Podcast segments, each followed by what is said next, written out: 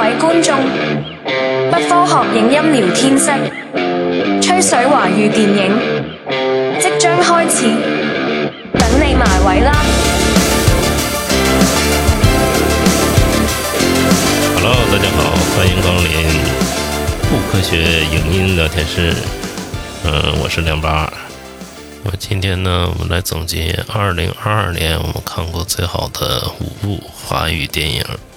今天我们的嘉宾依然是李丽丽老师，欢迎李丽丽老师。大家好，我是董朋克。今天你是三体人吗？你是？我是董朋克的三体人，杭州三体人是吧？那必然。这次呢，我选择的是二零二二年上映的五部电影，然后在我心中的，呃，top top 五吧，是不是？那李丽丽老师呢，选择的就是。呃，今年他看过的有可能是新片儿啊，有可能是老片儿啊，看过比较经典的五部电影，也可能是一个网大啊，也有可能。嗯，对，没错，不要看不起网大。对，不要看不起网大。今年好几个网大都非常厉害啊，纸人回魂是不是？對。呃，包括呃，他今天也会讲到一部特别好的网大啊啊，咱们就开始。我的第排名第五的啊电影是耿军导演的《东北虎》，这个就是二零二二年一月份上映的一部电影。耿军拿那个 DV 拍了不少的那个就是独立电影，在之前，然后都是相当于地下放映或者参加一些电影节。然后这个是那个耿军导演的呢第一部全国上映的电影。因为他之前没有过全国上映的，就是片子。你像《轻松加愉快》呀，所以说提名了金马奖啊，但是他没有在全国范围内上映。然後之后呢，就是《东北虎》这部电影呢，呃，一月份上映，是张宇和马丽主演的。这部电影讲述了就是一个属于是丢狗的故事，但它分了兩條線兒哈，呃，一一塊是。就是寻找那个就是狗，因为他那狗被一个人给吃了，然后他就那个和这个人就是亦敌亦友之间那个转换，然后还有就是玛丽那条爱情线。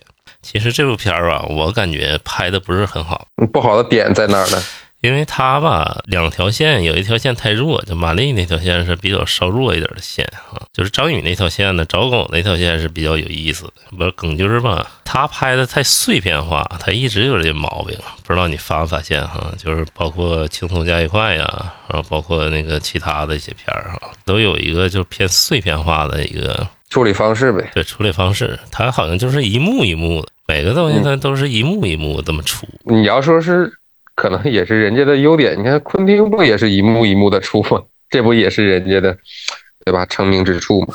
但是我就感觉这么一幕一幕出，就断裂感的特别强，你知道吧？嗯，这个确实是，如果是每一幕之间的内在联系，或者是缺少一个贯穿始终的主线的话，就达不到一个自始至终的效果呗。就像你说的一样，出现那种断裂感。对对对，就断裂感特別強。然后这种断裂感呢，容易给那个大家造成一种很难言说的一种就是小品那种感觉，你知道吧？它还不是话剧那种感觉哈，咔咔就出来给你演了一幕之后就转换到下一幕，下一幕的剧情还不是一样的，始终它就是不连贯，跟轻松加愉快也是一个毛病。这样的割裂感很强，对对对。骗子拿那个香皂啊，哈就骗人家了，这就算是一幕，哈结束了，然后到第二幕。整体串联呢，其实就靠的是一个一个主线吧，但是这主线吧不是很明确，你知道吗？就是这种感觉啊，那就是叙事上的失败呗。对对对对，是叙事上的失败。东北虎呢，其实在我来看不算是太好，它就像那个大象席地而坐，里面有个意念哈，就是那个嗯，一个很强的意象在这儿。对对对，大象席地而坐，不就是上满洲里那个有个大象嘛，席地而坐嘛，是不是？嗯，他这里呢，东北虎呢，他就是有一个一直电视上在播一个东北虎，在一个动物园儿，你知道吧？就那东北虎贼可怜似的，他跟一个困兽似的，就只能在动物园儿，就是被被人类就看或者驯化那种。他可能就借助这个意念，就是表达就是张宇这个角色，啊，在生活里也像一个在笼子里的困兽一样。对对对，就是一个东北虎，这这怎么他也就是出不来那种自由，也发不了威，他也干不了什么那个就是大事儿了。不是本身就是森林之王嘛，他本身非常威猛，但是在就是生活中他就遭遇了这两条线的那个双重打击吧，属于是。那那这样的处理其实有点过于流于表面吧？对对对，就是强加意象。但是这部片儿呢，你说他还得了上海电影节这个金爵奖，这个就是有点说不过去了哈。嗯，但但是我毕竟没有看过，我我我对这个这个也不妄加评论。对对对，就很抱着很高的期待，人一旦抱着很高的期待再去看，哎，完了，嗯，就是拍的不是那回事儿，你知道吗？虽然大家都想对，虽然大家都想看到很好的华语电影，但是这两年我的自己一个观影习惯或者是一个心理预期，就是说你要对整体抱有很高的期待和预期，但是你对具体的一个片子，你在看之前，我就觉得不要抱有很好的期待，因为这几年的环境和情况，大家嗯怎么讲，懂的都懂吧？对，懂的都懂，不懂的自然也不用再懂了。对，所以说东北虎算是呃今年矬子里拔大个儿了，因为今年你也知道疫情嘛，是不是？整整体华语电影的环境都不算太好。嗯，好多导演都待业了，是不是？等就是这部片儿毁誉参半，本身得了金爵奖了，是不是？对他也是一个非常大的提升。结果上映之后，豆瓣口碑现在好像就刚六点几。现在整体就是，反正对他的首部上映的银幕之作来讲吧，啊，有点儿那个失望，略微的小失望啊。这就是我的年度第五。嗯，算是矬子里拔大个了，因为实在选不出来。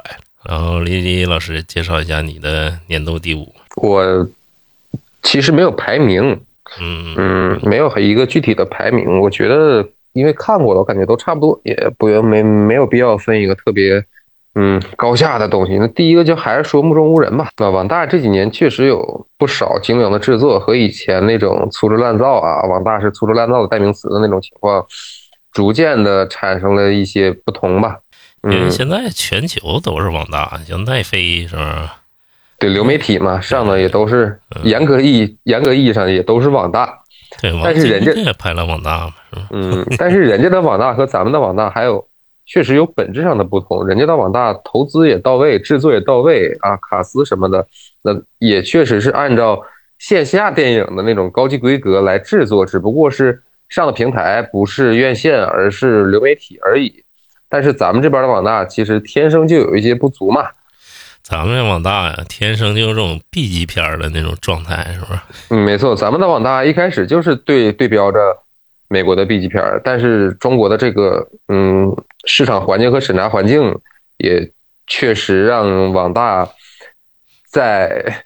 有着 B 级片目标的同时，但是完全达不到 B 级片的那个效果，所以网大在近几年非常尴尬。但是好在好在从去年吧，啊，去年已经是二二年了，从前年和去年以来，出现了不少比较不错的网大，和之前能拉开一些区别。就比如说今天我要说的这个《目中无人》，它是它是谢苗演的一个网，他是谢苗演的一个网大。谢苗可能大家。愿意看八九九十年代的吧，九十年代的香港电影，尤其是李连杰的电影，可能对这个人有一些印象。他跟李连杰演过一些，比如说《给爸爸的信》，还有《洪熙官》，他都是跟李连杰搭配父子档嘛。对对，在小孩嘛，是不是？对对。但是时间一晃而过，谢苗现在已经是一个三十多岁的一个中年人了。他出演了这么一个网大，这个网大讲了一个什么故事呢？故事非常的简单，故事就是讲了一个嗯。双眼看不见的这样的一个侠客，因为受了别人的一个恩惠啊，简单来说就是受了一个客栈的店主，也就是一个姑娘的恩惠之后，这个姑娘被人欺辱了，她决心要为这个素素未平生但是对自己有有恩的人，嗯，去进行对进行报仇，就讲了这样的一个故事。虽然故事很简单，但是这个我为什么觉得这个片子不错呢？它的点就在于，首先啊，它不错的。一点就是说，它和原来的网大有一些制作上的区别和故事上的区别，就是它不像很多咱们对网大的刻板印象的那样的网大，很多就很很无脑、很蠢，服化道、拍摄、制作都非常的糊弄。它不是，它的故事是你看完了之后，你会认可这个人物的每一个行为和每一个选择。他为了人报仇，他甘愿付出。自己的嗯生命也好啊，或者是怎么样，他就是这样一个行侠仗义的人，所以说他做出这样的选择，你不觉得奇怪？你不觉得突兀啊？他在复仇的过程中，他也没有像嗯，他也没有很轻易，他也没有很轻易，他也遇到了重重的阻碍，最后他也付出了很惨的代价，他才为这样一个跟自己素不相识的人达成了这样复仇的一个目标。他是这是针对之前网大的区别。但是作为他作为一个电影来说，他作为一个电影本身来说，它的质量其实也是过关的。所以说，对对对，它的出发点，我觉得就是很尊重观众，既让你们看到一个不是那么无脑的故事，也给你们提供精美的视效和服化道。甚至它最后一场戏，它的设计感很强。最后一场戏，主角闯进了，嗯，对，没错，打大 boss 的时候。给的效果完全是出乎我的意料，甚至让我有一些惊艳的感觉。这场景设置啊，包括桥段呢，是吧，都设计非常好。嗯，没错，非常有非常有设计感，甚至在一些嗯不怎么样的院线电影里，你也很难看到这样的设计感。对，当然了，当然了，也有人诟病啊，也有人诟病它是借鉴了很多日本剑戟片里的元素。呃，这一点我其实也不会去否认，但是我为什么？不认为这个是目中无人的缺点呢？因为咱们电影工业本来起步就晚，咱们其实走到今天，大部分呃能拍的东西啊，或者是想拍的东西，你在国外都有人已经做过了。既然是沿着人家的路子走的话，那一开始就学一学别人，我觉得没有什么错误，对吧？前两天这个目中无人二也发布了他们的最新海报，嗯，他们要从网大转成院线了，可能就会在二零二三年上映，嗯，甚至他们。对，这个事儿嗯，甚至他们的这个海报啊一出来啊，就是谢苗带着一个小孩儿，你你这样的一个组合，你很难让人不联想到戴子雄了啊，对吧？对对对，我看魏君子发那个微博呢，嗯，对，魏君子就是目中无人的制片嘛，制片人，我觉得在一定程度上，对于呃外国电影的学习和借鉴，并不是一件可耻的事情。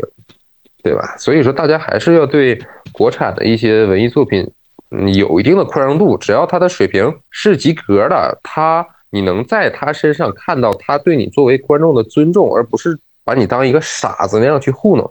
我觉得可以，嗯，观众们可以高抬贵手吧，就是给他一些鼓励和正面的评价。你这样，你才能看到国产电影变得越来越好啊。有些其实网大现在来讲制作还算特别精良，但是你像。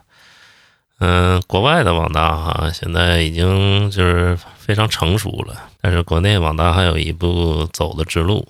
但现在王晶啊，包括今年甄子丹的那个《天龙八部》啊，哈，都选择了网络平台了。第一是保险，第二是赚钱比较稳当，第三是不受疫情影响啊。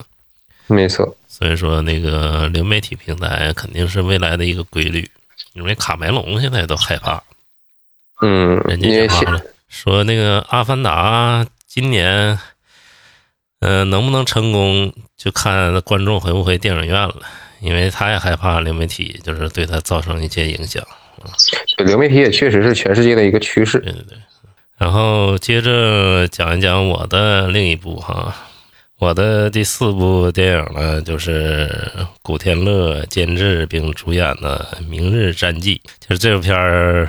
风评极差哈，一是就是呃古天乐这个卖惨式营销哈，对，就是大家有点有些人是不认同，然后还有就是嗯大家都说这个故事比较怎么说呢不好，就是空有科幻片的壳，但是故事讲的不好，但是我实际整体体验下来哈，我感觉是挺爽的一部片儿。就是论机甲片来说，对对对，我一开始抱的期望已经很低了，因为口碑已经出来了嘛。这东西还是跟期望有关系。我一报期望高，我发现我的观影体验就非常不佳。一报期望低了，我这观影体验一下就上来了。然后就是看的过程中呢，体验非常低嘛，你知道吗？其实前面，呃，包括刘嘉玲出场啊，古天乐出场啊，前面就是拍的不怎么好，文戏那段哈。但是马上要开打了，你知道吗？就从头打到尾，哎，一刻喘息都没有。那也会对人造成审美疲劳吧？哎，不疲劳啊！我就是看完之后，你知道我一个感受啊，看完之后我感觉这片儿过得太快了。一是吗个半小？时，我感觉哎呦，没看够，你知道吗？就这种感觉。啊，那就是爽片儿呗，纯爽片儿。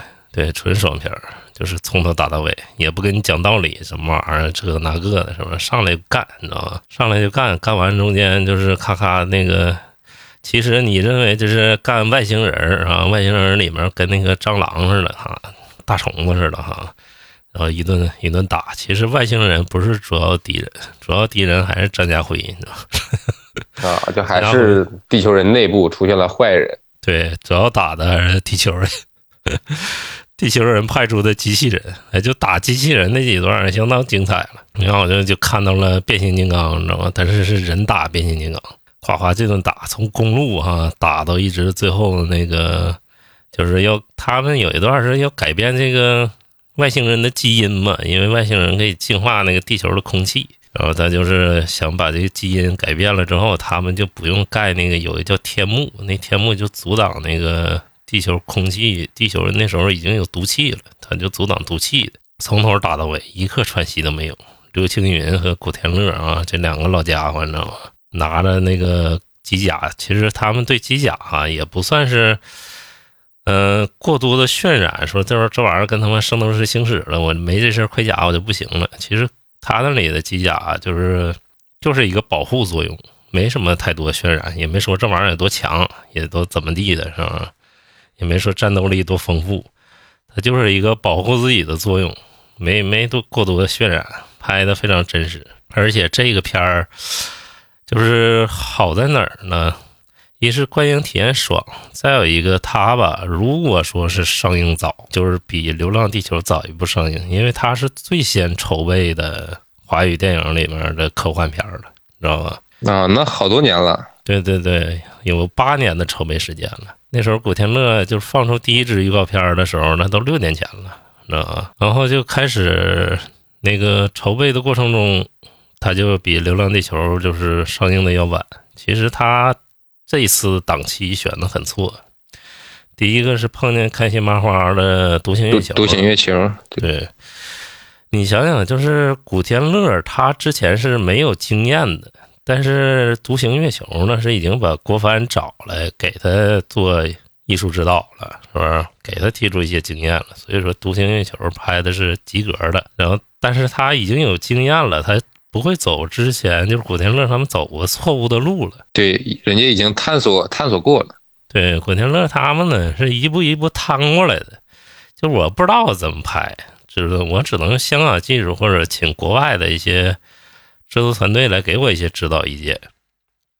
他这个要比《流浪地球》早，而且他这个导演也是个新人，只不是在好莱坞说那个留过学，然后之后那个学过这个特技的特效制作，然后回到香港，他们就怎么拍。所以说，他们一是档期选错了。如果不撞见《流浪地球》不是那个《独行月球》啊，他们这部片儿会非常爆的。其实选十一档是最合适的，因为十一档都是主旋律嘛，是不是？大家那时候就审美疲劳了。那也有可能是一些咱们不能聊的原因，导致他不能上十一档。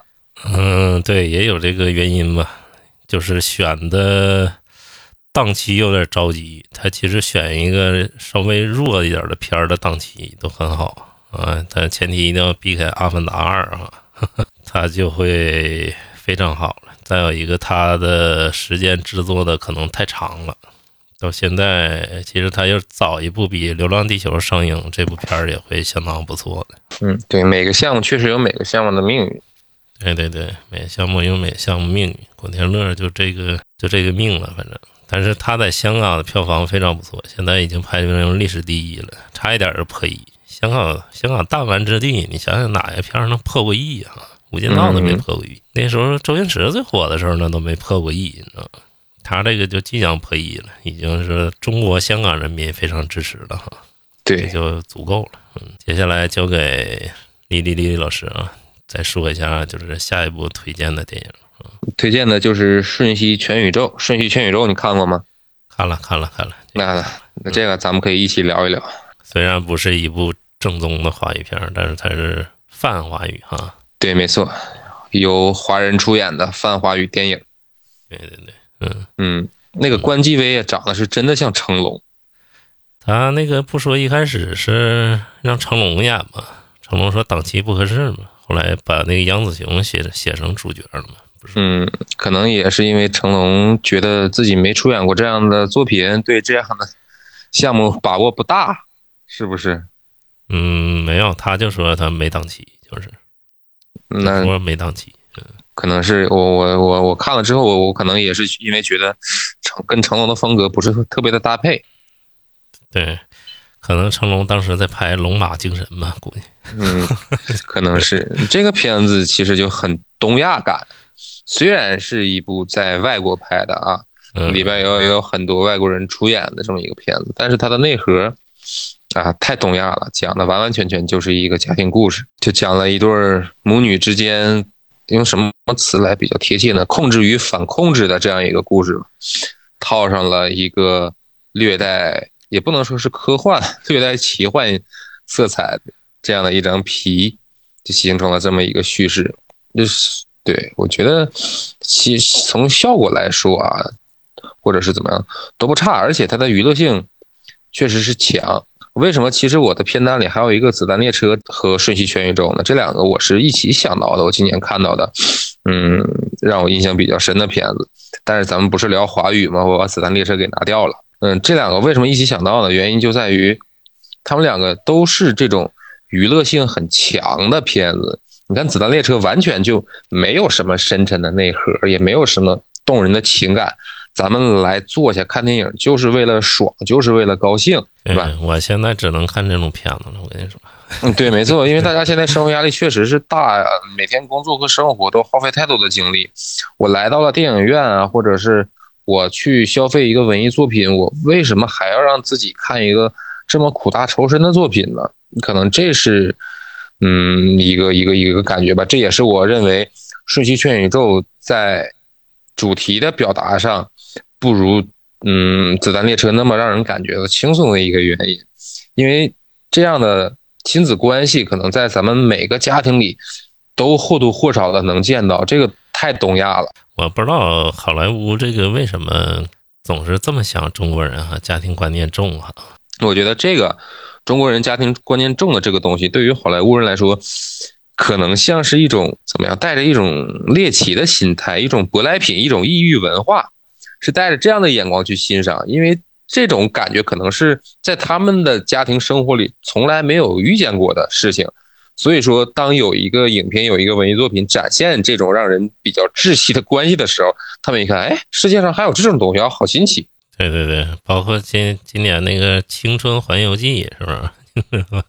也是那个家庭观念 片子，也是描描写就是一个中国孩子的故事，变变狸猫了，是吧？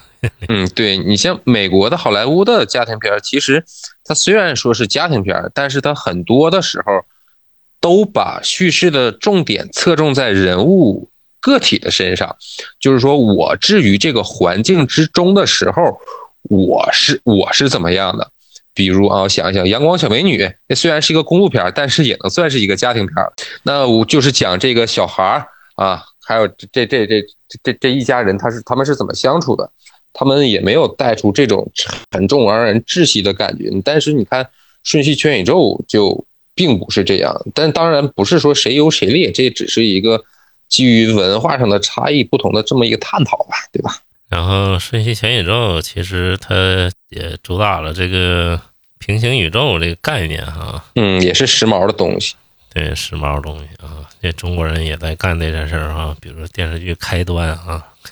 嗯，开端不是开端是循环，循环对 loop 天天才基本法，对对对对对对。嗯，那个就是也是平行宇宙的一个电视剧啊，这一年非常火，而且这次杨紫琼呢，嗯、又拿下了金球影后哈、离奥斯卡影后就差一步。没错，嗯、里面几个设置也挺有意思的，比如说关继威男配角哈、金球奖的最佳男配角，他就是典型的一个成龙的角色哈、对一些杂耍打戏，而且长得也特别像成龙，我估计这个反正省了一笔钱啊，省了一笔钱，省 了甚至他戏里戏外也有呼应嘛。你看戏里，在某一个宇宙里，杨紫琼也是影后，他们两个 坐在那个呃啊对那颁奖礼下，颁奖礼下模仿王家卫了哈。对，没错，在 模仿的是《花样年华》吧？梁朝伟站在小巷抽烟的那一块儿。然后他嗯其实里面有好几个就是意象，什么那个香肠手是吧？嗯，他们也进行了大量的戏仿，其实，嗯，也是香港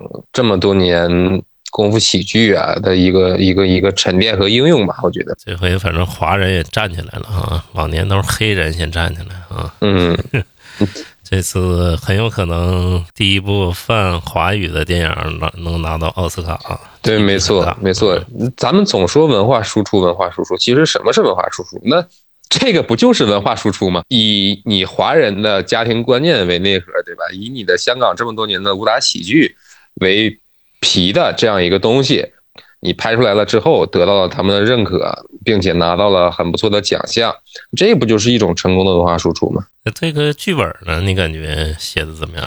就从你的专业的角度来讲哈，嗯，这是我就妄言一下，妄议。我觉得剧本它其实是一个中规中矩的剧本，它的结构很完整啊，它的起承转合都有，人物的弧光也很饱满，但是没有很多让人意料之外的那样天马行空的东西。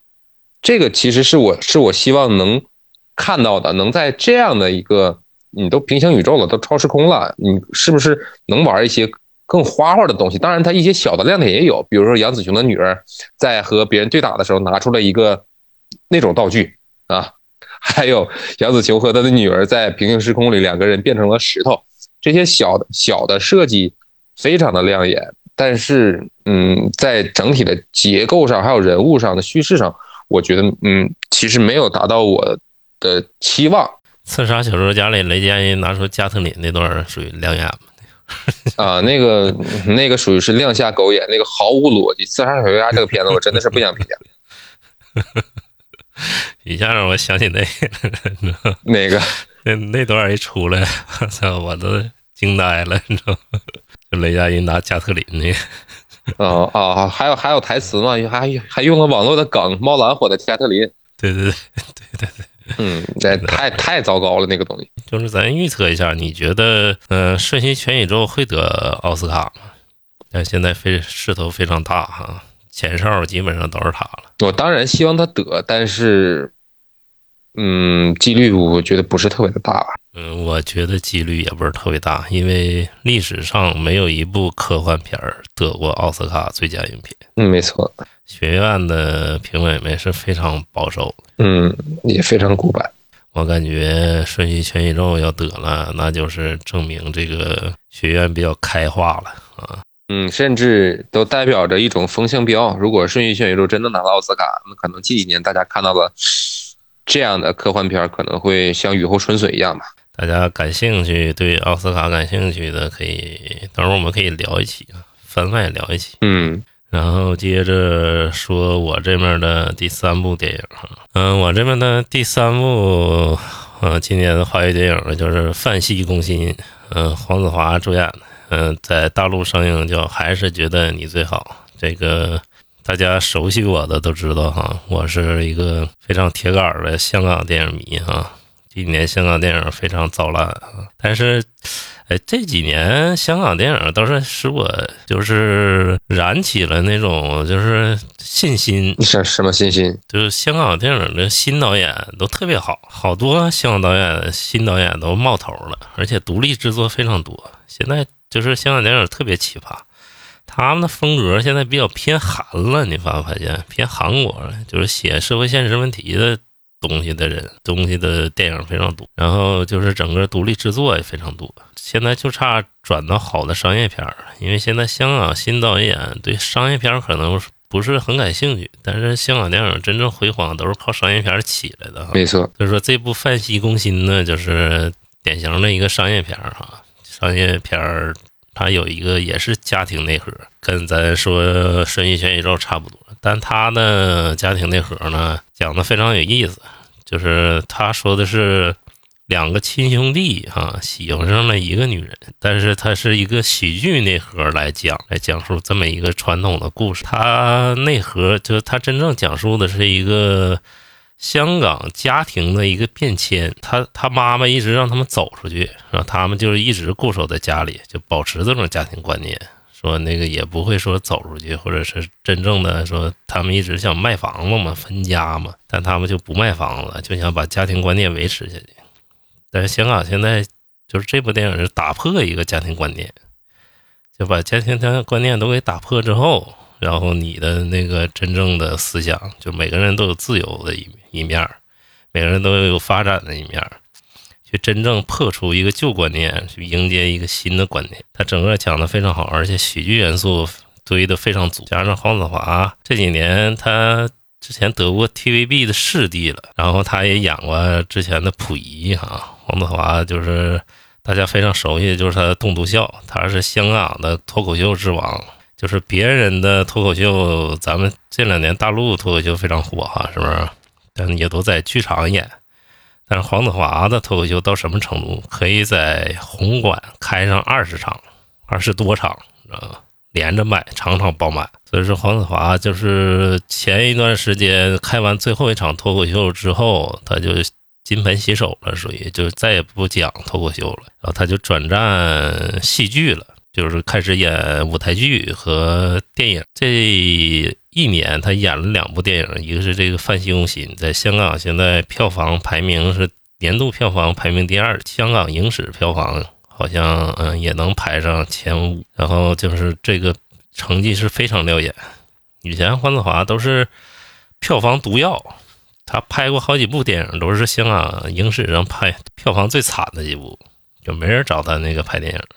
结果这两年他就是逆风翻盘，拍了两部电影，都很有可能拿明年金像奖提的提名了。所以说，《范西攻心》是香港这几年喜剧上。呈现的非常好的电影，因为香港这几年喜剧啊，就是基本上是不堪入目，嗯，很疲软。对对对，周星驰那一代落幕之后，香港的喜剧都是烂的代名词啊！你就是你不用上映，哎，一部香港喜剧片就是已经出来一个预告，底下评论都是，哎，看完预告就觉得不应该看了，就烂到这种程度。再加上黄百鸣就在大陆合拍那几年。瞎搞胡搞，搞那几个家有喜事儿啊，那几部贺岁片啊，把观众都给心都给伤了。头一年还行哈，卖卖情怀，后来拍那几部续集，谁都骂烂，是不是？对，也是周星驰后期的那几部片子也反响不太好嘛。对对对对，就是整个香港喜剧这个有点青黄不接，对，青黄不接跌落下来了。现在都是就是内地大陆喜剧的天下了啊。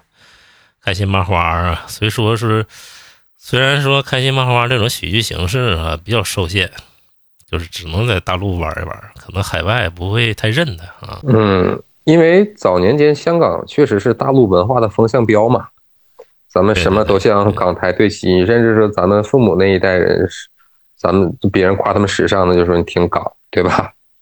现在可能很少有人把“挺港”这个词当做夸人时髦的一个话了。现在大大陆的文化自己发展起来了，有更多适合自己，嗯，怎么讲，就是大陆文化的一些笑点或者是表达，那自然而然香港的喜剧就淘汰没落了。甚至香港人的喜剧电影人在这种环境下，他们也感到很茫然失措呀。为什么以前百试百灵的招数放在现在，在大陆市场玩不转了，甚至香港也玩不转了？嗯，他们也是在处于一种摸索阶段的阵痛期吧？我觉得应该是这样。之后呢，香港电影这两年就是有所起色了，因为这部《分析攻心》呢，让大家又对香港喜剧又建立一点信心啊。因为看他之前的预告片的时候，其实大家都说，哎呀，看预告片挺烂的，没想到看正片的效果会这么好，不可多得的一个声音喜剧，而且广受就是大陆和香港之间的欢迎，就是两地都吃得开，这是一个好的文化现象。嗯，就像你刚才说的，他讲了一些嗯家庭还有爱情亲情的这样主题，在大陆和香港其实文化背景都是差不多的嘛，共同的文化背景是差不根儿上是一样的。你讲这些东西，就是在大陆和香港都能行之有效的一种方式。对对对，而且它是一个非常低成本的小制作，就是基本上都是室内戏。嗯，用室内戏博了一亿的票房，这已经是非常好的一个效果了。没错，然后推荐大家没看过的、没看过的，今年可以看一看这部非常好的香港电影。嗯，没看过香港电影的朋友也建议去看一看。嗯，年轻一代的可以看一看真正好的香港电影是什么样的。嗯，然后接着就是李李李老师，嗯，推荐的下一部电影。那既然聊到香港电影，咱们就可以继续香港电影这个话题聊一聊嘛。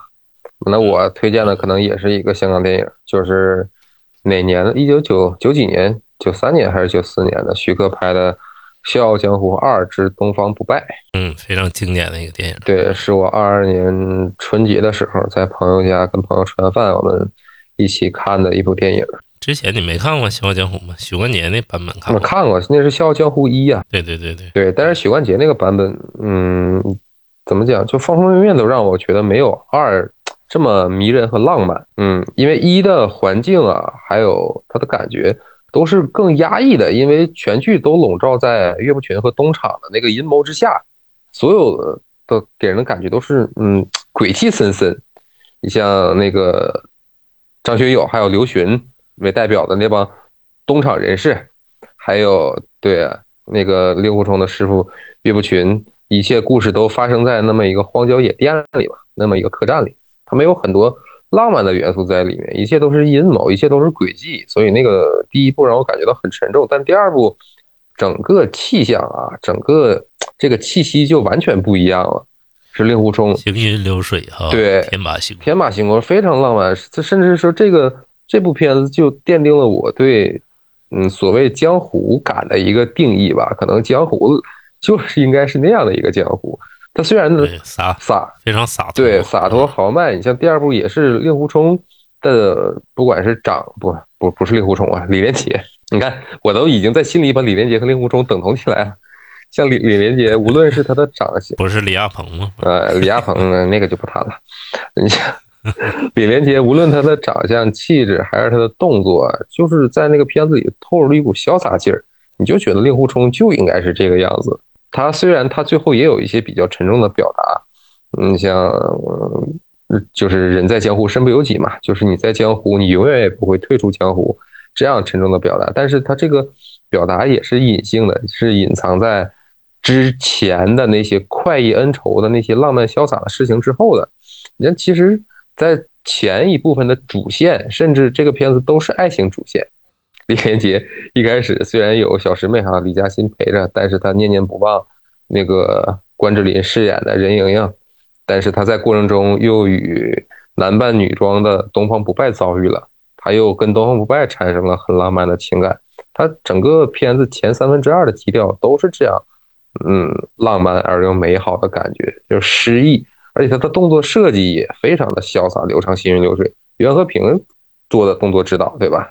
对对对，杨文平，嗯嗯，看令狐冲玩的那一手剑啊，一件事当件事，甚至现在我都能记住他们有一些动作，在在野店里啊，那岳灵珊跟令狐冲约好了，说只要喊到自己的名字就要挥剑刺敌人啊。令狐冲在野店里本来以为是敌人，但是结果是师弟们见到令狐冲说：“我是令狐冲。”然后岳灵珊脚尖一点，那个竹竹子做的墙壁，然后飞身就向他们刺过去，使了一招什么龙归大海，运转七星。哎，现在那个片子我感觉每一个台词我都能背下来。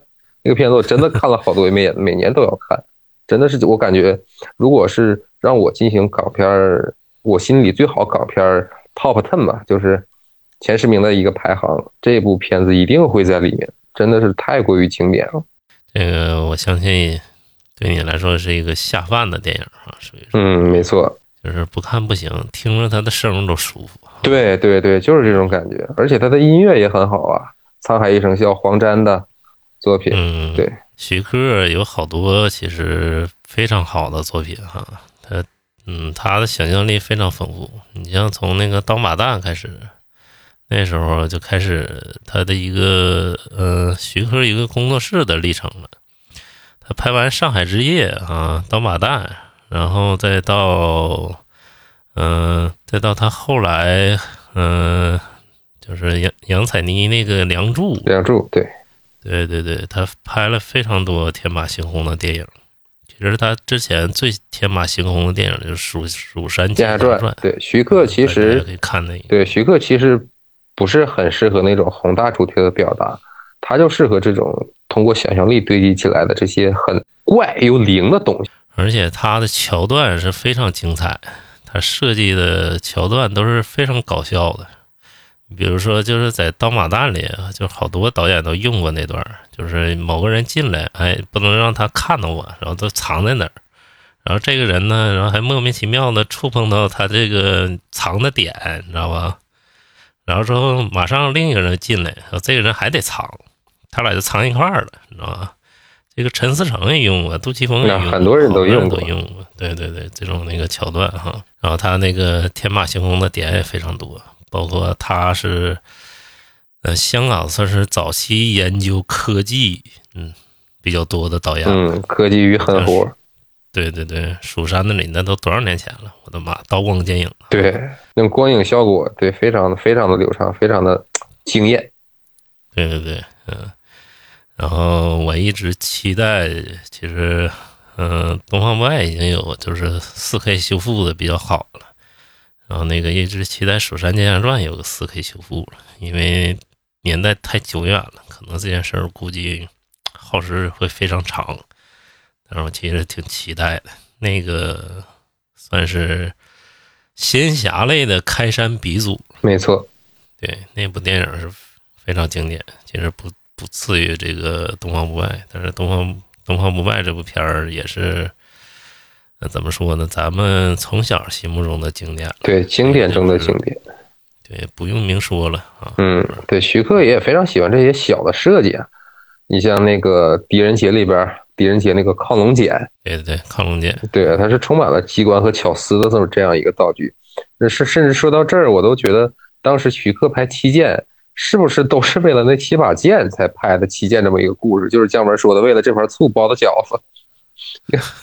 你看他《七剑》里的七把剑也都是充满了设计感的小道具，都是徐克的巧思。不能那部片儿是他想重回武侠了，因为他之前尝试了好几部片儿都不太成功，然后他上好莱坞也待了一段儿也不太成功，拍的。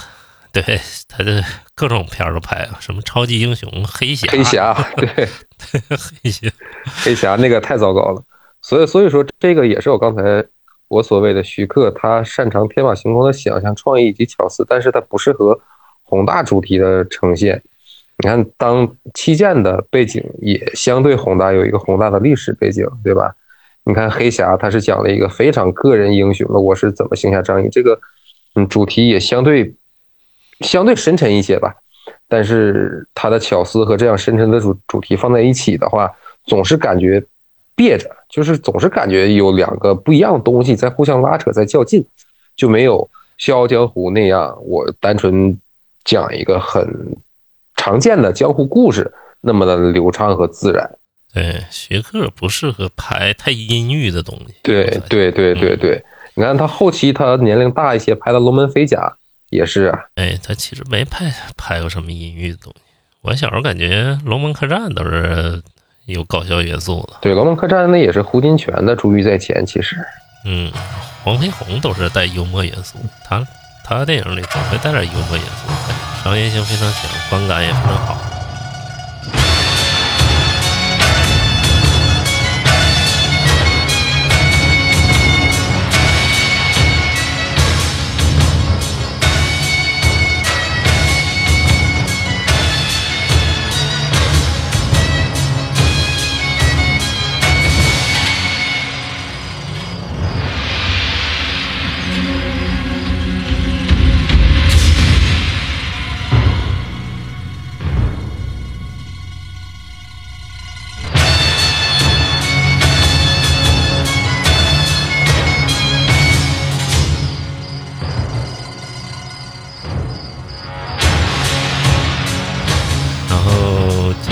说说我这边的今年排名第二的电影，嗯、就是《引入尘烟》。啊，这个话题性太强了。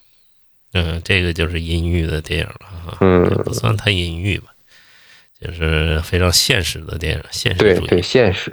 如果说今年爱情神话不算入，就是二零二二年的片单的话，《引入尘烟》就是我心目中的第一。嗯，应该也是无数人心中的第一。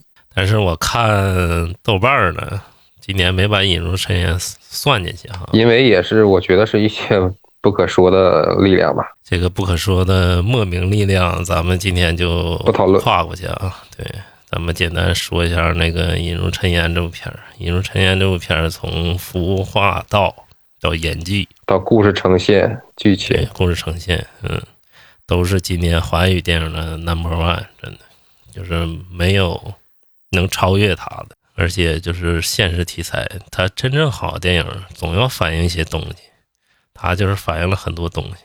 但你也可以拿它当一部纯爱的电影去看，嗯，这个就是各花入各眼的东西。对我就是尽量拿它当纯爱的电影去看。你这个属于有点自我麻麻痹了。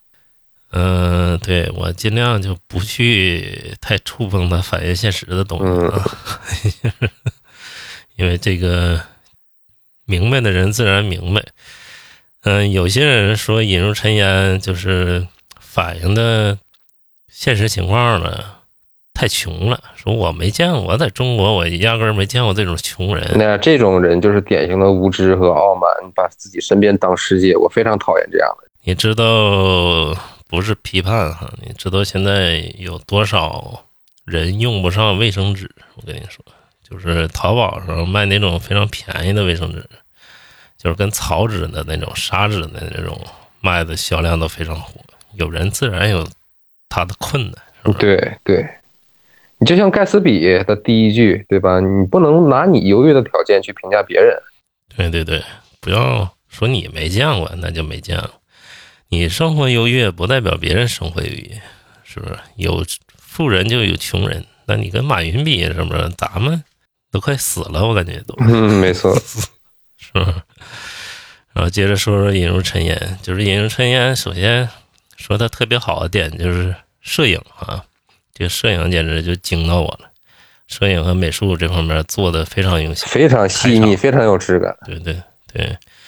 开场那个驴哈、嗯嗯，就是一个破洞，然后在那个拍的是驴的画面，然后接着转场，转入就是一家人吃饭，一家人吃饭那个就是从所有人的座位，然后包括外面下的雪，然后再转场他去喂驴，你知道吧？每一幅每一个摄影画面切出来，它都是一幅非常精美的画，嗯，构图讲究。对，构图特别讲究。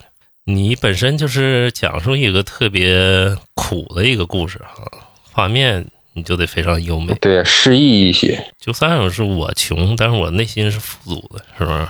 嗯，对，也可以这么说。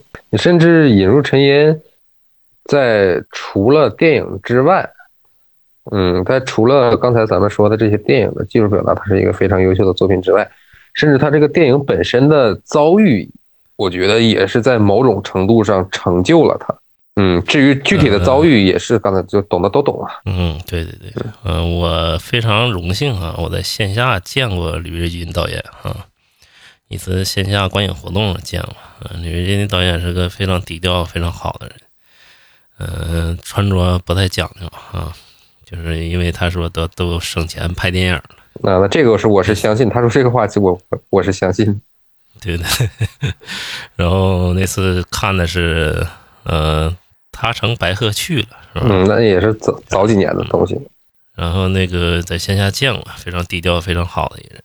然后这次呢，《引入尘烟》上映啊，首先前期的口碑非常好，然后之后票房也逆袭了，然后突然之间，就所有影院在票房逆袭的过程中，排片量也上来了，但是就突然之间下映了啊。嗯，甚至在网络平台上也找不到。因为李维军导演他还是适合拍能表达自己情怀的文艺片儿，他之前也尝试过那种都市的文艺片儿哈，那种就不算成功。对，没有找到属于自己合适的路。对对对，他还是拍自己的家乡啊，拍自己身边的乡土故事，然后之后那个更更能表达，更能直接一点。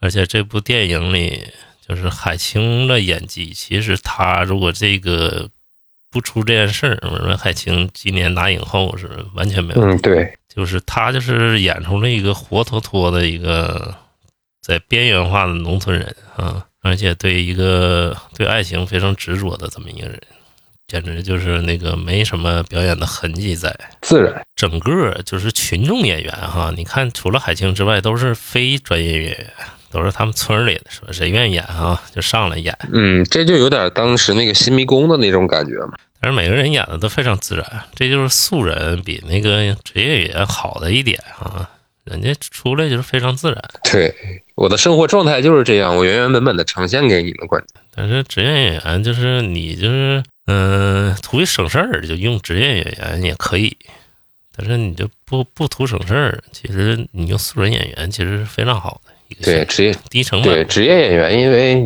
现在也都是明星嘛，大家一看到他们的脸，有的时候感觉有点出戏。其实你要是个独立导演、新人导演啊，你就选择那个呃素人演员。但是你要非常想拍一个商业大片儿呢，需要蛰伏几年啊，嗯，得用一个比较大的卡。，对，也是看你追求的目的是什么。引入尘烟就是一个非常好的一个例子。非常非常非常成功。他，我觉得他一定进入共和国的电影历史，甚至他自己带的这些话题，还有他对现实的反应，他一定能让他进入电影史。而且就是今年唯一入围三大电影节的一个独苗了，算是。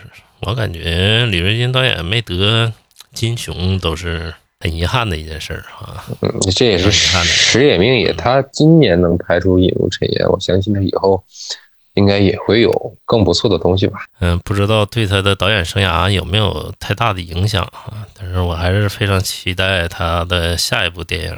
他可能下一部电影估计就不会选择这么这么锐利的话题了和背景故事了，是不是？嗯，不一定啊，不一定。有的人就是愿意在一条道走到黑，有的人就是所谓的那种聪明人。对对对，现在娄烨都变聪明人了。嗯，对，对，关娄烨当年不比他，嗯，关键是在这样 这样一个环境下，有的时候你不做聪明人活不下去。但是我还是觉得，嗯，傻子越多肯定是越好。你可能是更多的傻子会改变这样的环境吧。大家都拿它当一个什么电影？其实我就拿它当一个爱情电影看了。其实就是一个纯爱电影啊，就是讲述了两个，呃，在农村的边缘人，然后对那个一部就是对自己爱情的一种守护和追求啊。嗯，对，完全也可以这么理解。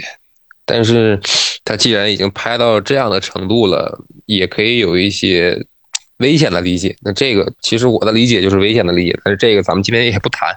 对对对，嗯不谈了，就是还是各花对，还是各花入各眼，你看出什么，那它就是什么。没看过的去去看一看。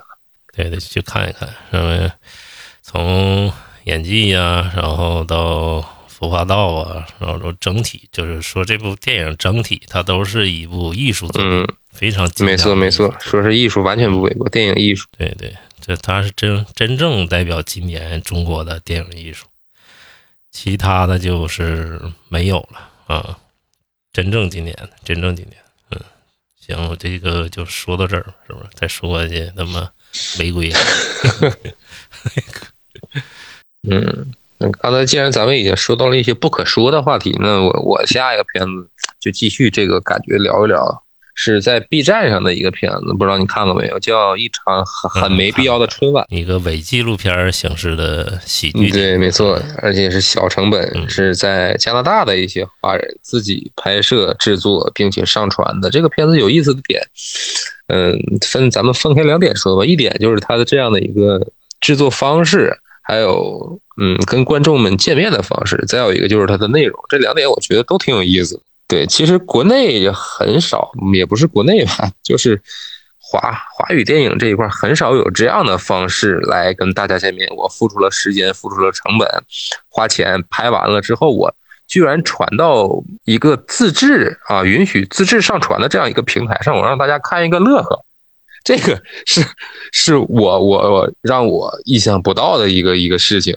啊，他不是 B 站买的呀，我以为是他不是 B 站买的，他们传的，他是自行对他们是传的那个账号，就是自己他们的叫是一个什么传媒，应该是他们公司注册了一个 B 站账号，然后他们把这个片子传上去了，然后一下子就火了嘛。这么厉害，我以为是 B 站给他买下来之后，然后说在大力推嗯。，B 站应该不能买，这个可能就是涉及到咱们的所谓的第二点，就是它的内容，还有是咱们跟刚才聊的引入尘烟那些不可说的东西有关的一些事情。它这个片子有意思的一个点就是它在嗯不遗余力的来解构春晚这件事情，来解构春晚这样一个。嗯，在线下的语境里，已经变得逐渐严肃的这样的一个事情，我觉得非常幽默，非常有效果。对对对，他的伪纪录片形式纯粹是一个非常大的一个反讽，对，属于是黑色非常黑色。哎，不是对，你看，嗯所有人都会认为啊，春晚是咱们中国人心里一个必看的一个东西，代表了一年的一个总结和对明年的一个展望，是一种带有一定程度官方性和政治性的这样的一台晚会。因为一说到晚会，咱们自然而然就会反映出它必然有一定的目的，它不会是让你纯娱乐来的，对吧？这样一提到晚会，咱们所有人都会有这样的观点。但是他们这在这个片子里讲述了一些在海外的华人，他们是怎么想，他们想办一个晚会啊，他们在这个过程中，他们怎么样去找赞助，怎么样去找演员，怎么样去找场地，他们在嗯，他们的过程啊，他们的这个行为完全看起来是一个正常的一一个诉求，但是他们在这个过程中遇到了形形色色非常荒谬的事情，非常荒谬的人，导致最后呈现出来的这台晚会也非常的荒谬。我觉得这个就无疑是对所谓的权威啊，还有那些晚会的一些政治性或者目的性的一种狠狠的一种嘲讽和解构。我觉得这个这个主题太精准，太好了。这两年大家都对春晚这个东西抱有很大的不满，但是咱们在国内的一些不满的表达其实是被压抑，甚至我今天早上起来我也看到了新闻，春晚不允许再进行二次传播或者怎么样，反正这个东西它已经不允许被你讨论了。当一个文艺作品、一个晚会不允许被人们讨论的时候，说明什么呢？说明它这个东西，嗯。已经不存在生命力了。那对于一个不存在生命力的一个僵尸，我们不去嘲讽他，我们我们不去攻击他，那为什么呢？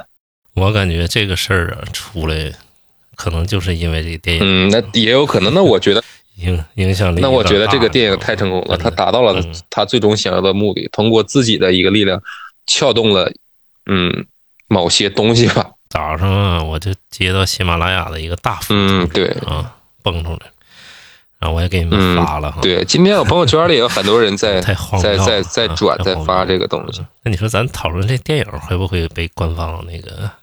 应该不会吧？我们讨论的是外国华人拍的一场关于春晚的电影，我们也没聊。对，而且这个电影的反讽非常有意思。就前面有一段专家解读嘛，哈，就是那个那个那老那老头儿叫什么？网络心理学家对对对对，什么网络心理学，在一个桌子前面给大家说了一些 似是而非的屁话，这都是对于现在嗯一些国内的一些专家的生态啊，或者是不只是国内啊，全世界可能专家都这个德行，这一对一种一种嘲讽。嗯，而且对职场知道吧，有一个特别大的嘲讽，就咱们开会嗯那段嗯嗯嗯，对，记记 开会那段儿说，哎，你去对接一下，然后那个要海报，大家想呈现什么效果啊？一定要骚，啊一定要一定要有虎，而且他们的一些细节都是很真实。但凡你上过一天班儿，你就觉得这个东西太真实。他们去拉赞助，拉不过来，拉不过来赞助，那个赞助商给他们一点面膜，说这个就算是赞助。他们拿回来扔也不是，扔也舍不得扔，那就用吧。结果最后用的每个人脸都过敏。我就想起刘强东骂那个高管来了，你知道吗？说京东百分之八十高管都在说屁话，你知道吗？我感觉这个电影是，我感觉我公司也是，你知道吗，就是感觉每一个地方、哎每一个环境，只要一做大，大部分人说都是都都是在说屁话。这个就是中国现在大公司的一个一副模样啊，一副嘴脸。对，其实刚才咱们说引入尘烟嘛，引入尘烟和这个春晚的这个片子，我觉得他们是怎么讲一种态度的一体两面吧。就是说这些问题咱们的确是存在着，对吧？那我们以什么样的态度去面对这些问题？啊，引入尘烟可能选择的是我把问题直接的抛出来，直接的呈现给大家，让大家看看这个问题是多么的严重，是多么的沉重，对吧？但是像春晚这个项目，就是选择了另一种方式，说我来不遗余力的嘲讽你、笑话你、鞭尸你、揭露你、解构你。他这个就是同一种态度的一体两面。至于说我说的这种态度是什么呢？就是说面对问题的态度，而不是说房间里有一个大象你回避掉，说房间里一个大象在那站着呢，你说我看不见这个大象，它没有大象，对吧？你应该是这个大象，你应该承认大象就在这。至于说我们是啊认真的面对它，还是戏谑的去解构它，这个才应该是一种正确的态度，就是面对嘛，你不能回避这个东西，它始终在存在。嗯，行，那就下一部电影啊，下一部电影，我的年度爱情神话是不是？对，爱情神话，我操，我老想讲万爱情万岁，明亮，爱情，差点忘了，爱情神话，爱情神话谁没看过呀？太太灵了，这个片子，这个真的，这是我当时看完电影啊，我从电影院出来是什么状态，你知道吗？就是我惊喜的已经非常手舞足蹈的出来了。嗯，那那不是，那不是，就是心里憋着一口气，嗯，你知道吗？什么气呢？当时我就跟我女朋友说：“我操，我这是真是今年我看过最好的华语电影了，知道吗？我这个三生有幸，对，能看到这样的片，能看到这么精彩的片子，没错，太精彩了。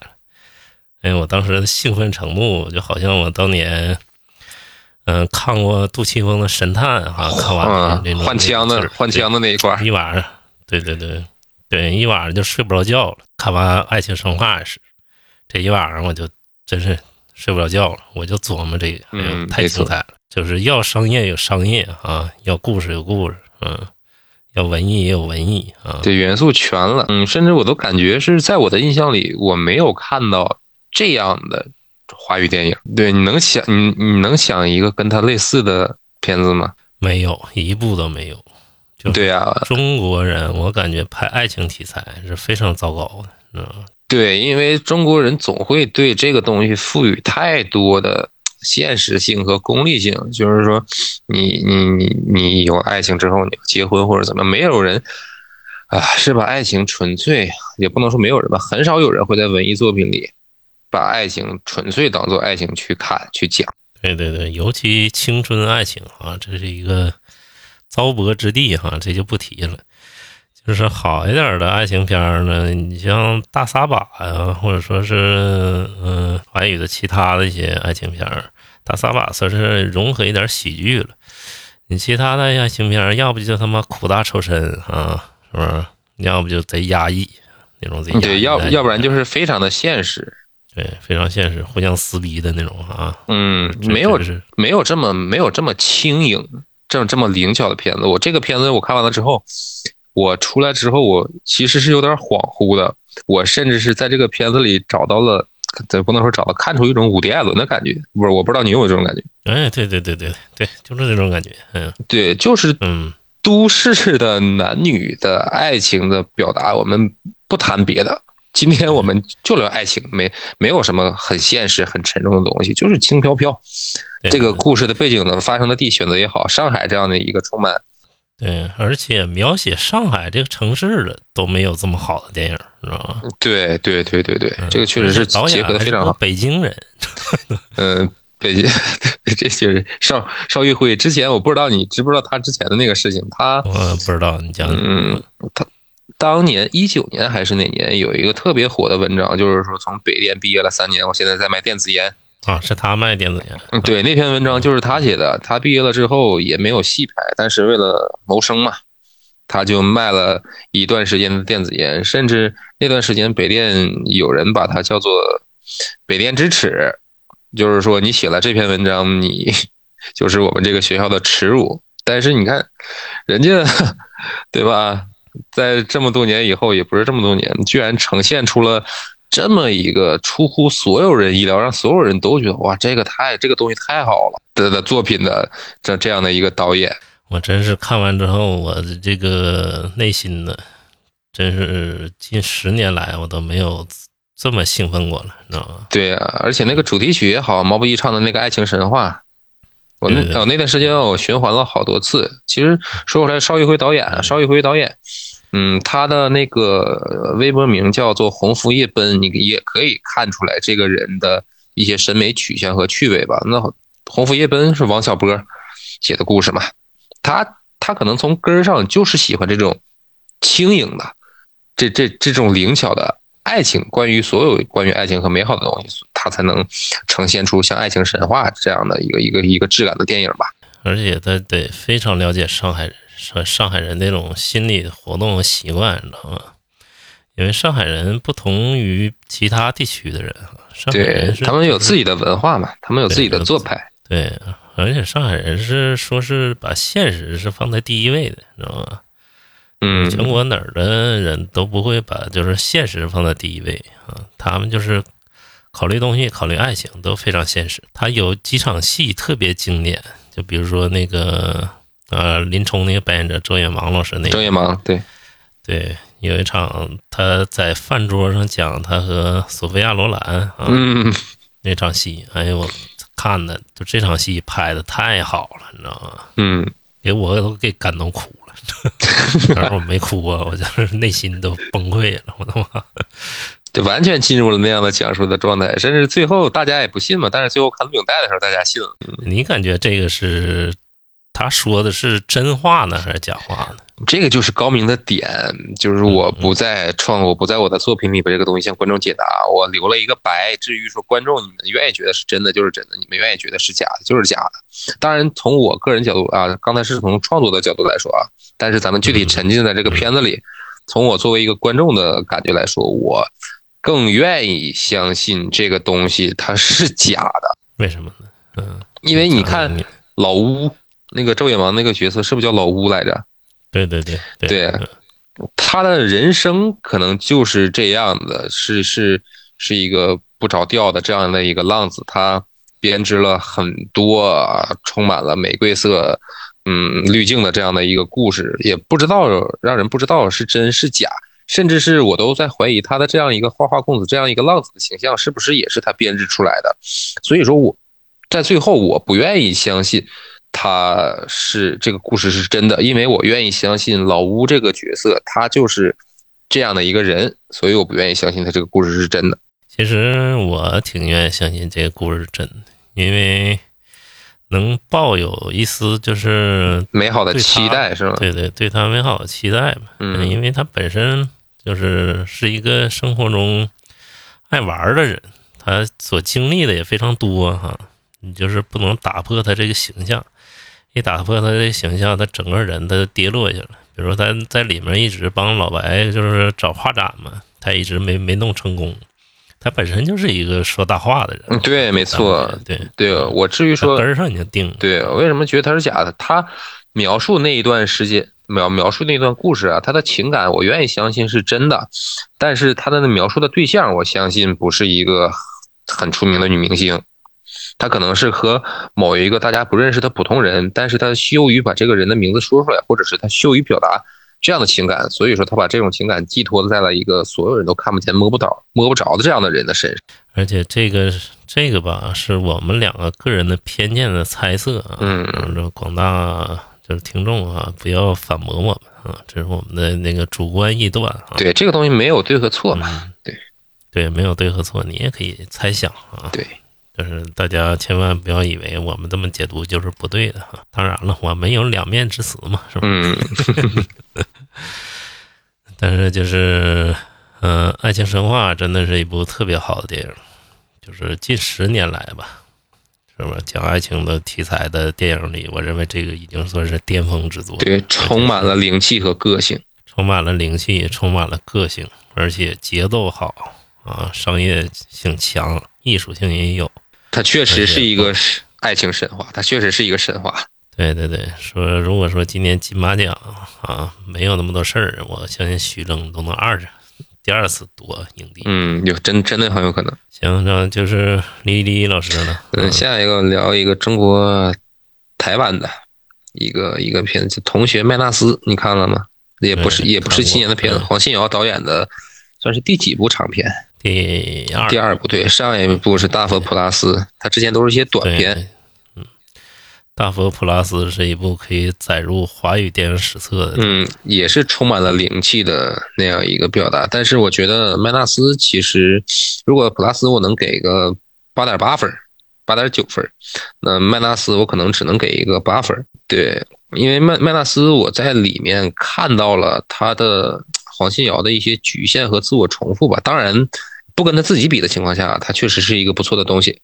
但是跟大佛普拉斯一比，就没有那么的亮眼，对，主要是大佛普拉斯对，太强。了。对你真正就是你好比说能保持创作力这么好的电影，那的导演没几个。对对对，甚至是一部真的没几个。一步一步的超越自己，这样的导演也很少。嗯，对对，很少有就是保持创造力这么旺盛，谁能啊？张艺谋能？嗯？但他的局限还在剧本之上，他都翻不来。对对，然后还有就是他的其实受影响非常大的人是那个钟孟，对他就是那麦纳斯嗯一开始提的那个小钟，他总向那个小钟借机车骑对对，对就是他们公司的老板嘛。对。其实黄信尧这部片儿就跟周梦红的片儿差不多，只是比周梦红有名气。对，没错。哎，嗯你接着而且说。这这个片子其实看的时候，我一直有一种疑惑啊，就是结构怎么这么松散啊？讲了四个嗯高中同学在毕业了之后很多年，他们作为普通市民的这样的生活，完全没有什么主线啊，就是拍每个人零散的生活。我看的时候就感觉很莫名其妙，直到看到最后啊，那个导演的一句话，其实让我觉得他这样的形式和这样的主题完全是能呼应得上的。就是说，生活就跟那、大概意思我忘了啊，不是具体的我忘了，大概意思就是说，你生活可能就和电影一样这样的莫名其妙吧。可能就是我觉得我看到了这句话的时候，我就理解了一切。就很多生活里就很多事情让意料不到、意料不到的事情，但电影也选择这样松散的结构和叙事来呈现，也未尝不可呀。因为你的内容和你的形式是统一的，这就是一个成功的表达、成功的呈现。你不能说你的内容和你的结构叙事是脱离的，这样就不好了。对对对，他的节奏其实跟上一部差不了多少，但就是可能剪辑对比上一部更松了，也可能是黄信尧觉得自己可能会更随意的掌控一部片子，更游刃有余。这这这就不知道了。嗯、也不是，可能是他拍的素材太多了，我感觉他有一些是嗯那个取舍有可能的时候不可能拿捏，你知道吗？嗯，本身他这个故事非常丰满，嗯对你四个同学的生活想法，对，你要剪的紧的话，其实非常容易。嗯，然后包括它里面一些小巧思什么的也非常多。你比如说那个大道和他那个导演同学去拍那个现场的时候那个戏，对广告啊，然后他那个导演同学其实啥也不懂，你知道吧？然后纳豆说你可以用那个小光圈拍一下黑天，你知道吗？然后给他一个非常大的启发，你知道吗？那段其实好几个这里就是这种小巧思是非常有意思，你知道吧？比如说还有那个特别恶趣味那个啊什么贾冰对对对啊来来 在梦里传授他武学武学的这么一个故事。对，其实这段儿你要说严肃题材的话，可以直接你就嗯，但他就是充满了这种荒诞和和和一些戏谑的东西在里面的。对对，但是里面有呃非常多神来之笔哈，比如说打破第四堵墙那个，嗯，当然这也不是 他对，当然当然这也不是他第一次玩这种了，在那个大佛普拉斯里边也有啊。戴立忍在 开车的没事儿，开车的时候，开车的时候，完了那个导演不就有华夜莺旁白吗？现在大家听到的是是是有有什么乐队来来着？是不是菊花夜行军那帮人？里边里边的一个谁啊，作曲的什么什么歌曲，代表着什么什么？他这种讲述也很有意思。他的大佛普拉斯里就就就已经有了，但是他这样的招数在，我觉得啊，在普拉斯里边已经玩到了一个极致了。所以说，在曼纳斯里，他的呈现没有普拉斯里那么多，我觉得也是可以的。最后导演进来了，那块挺有意思。还有一开始在上来的时候，不也有导演自述吗？不是他自己骑一个摩托往远走，说上一部片子挣了点钱，所以这一部的画幅和颜色都会有一些调整。就是加大码了，是不是？有颜色了，对对对，而且而且什么那个片长也长了，对，没错，上上一部总算挣了一些钱。对的，呃，就虽然说出来觉得挺逗，但也是哎一些电影人的心酸吧。年纪也不小了，那苦熬苦约这么多年，终于拍了一部挣了些钱的片子。嗯嗯，当然他是拍出来被大家知道了，那你想在他的背后，可能有多少人没有拍出来让大家能看到并且记住的片子，这也真的很不容易。而且这部电影就是虽然说嗯、呃不如大佛普拉斯哈，但是它的质量还是要比现在的华语电影高得多嗯，高得多，对，高得多的。嗯，只不过是说它上一部太精彩了，这一部没，错。大家这个预期就嗯，如果把他们两个调一个个儿，我觉得很完美。对对对，很完美，而且他们都是原创剧本，原创剧本保持非常好的创作力是很难的。对对，原创剧本没有说我一步一步接着一步非常精彩的，嗯，有吗？你想那很难很难，这个东西很难。很难，对对，因为你像做创作工作的，他肯定是，他如果想原创一个故事吧，他肯定是看过很多同类型的故事。他在创作的时候，他一方面不自觉的受到那些故事的影响，一方面还要摆脱那些故事的影子。这个拉扯的过程，哎，很痛苦。不像说改编文学那么对简单的，改编文学还是有保障的。所以说现在的改编文学作品呢，非常多，嗯对，嗯，就是二马上新年了啊，然后之后那个提前祝大家新年快乐，也对，给大家拜个早年，嗯，也可也可能是晚年了，也可能这个初几会放出来，嗯，然后希望大家二零二三年吧，就是去看更多的华语电影嘛，因为疫情也开放了哈，今年好多好片儿嗯定档了，有好多今年可能很多今年好片儿哎热闹热闹很多，比前两年。嗯，包括今年春节档啊也非常强，上期这个春节档啊，博客传上去之后哈、大家反响一片啊，有赞有弹。对，我们都虚心接受。等看完春节档，我和李丽林老师再给大家带来一期这个春节档后面的打脸专题，打脸专题，看看中国乒乓是不是一部好片儿，是不是？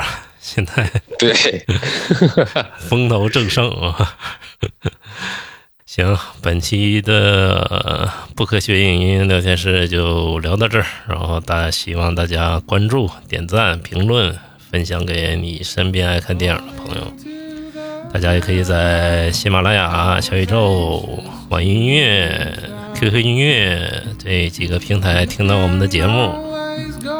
嗯、感谢大家的收听，我们是专注华语电影的博客不科学影音聊天室，感谢大家。专聊不科学对，专聊不科学。哎，对对对，感谢大家收听，拜拜，拜拜，拜拜。拜拜啊，拜拜。love.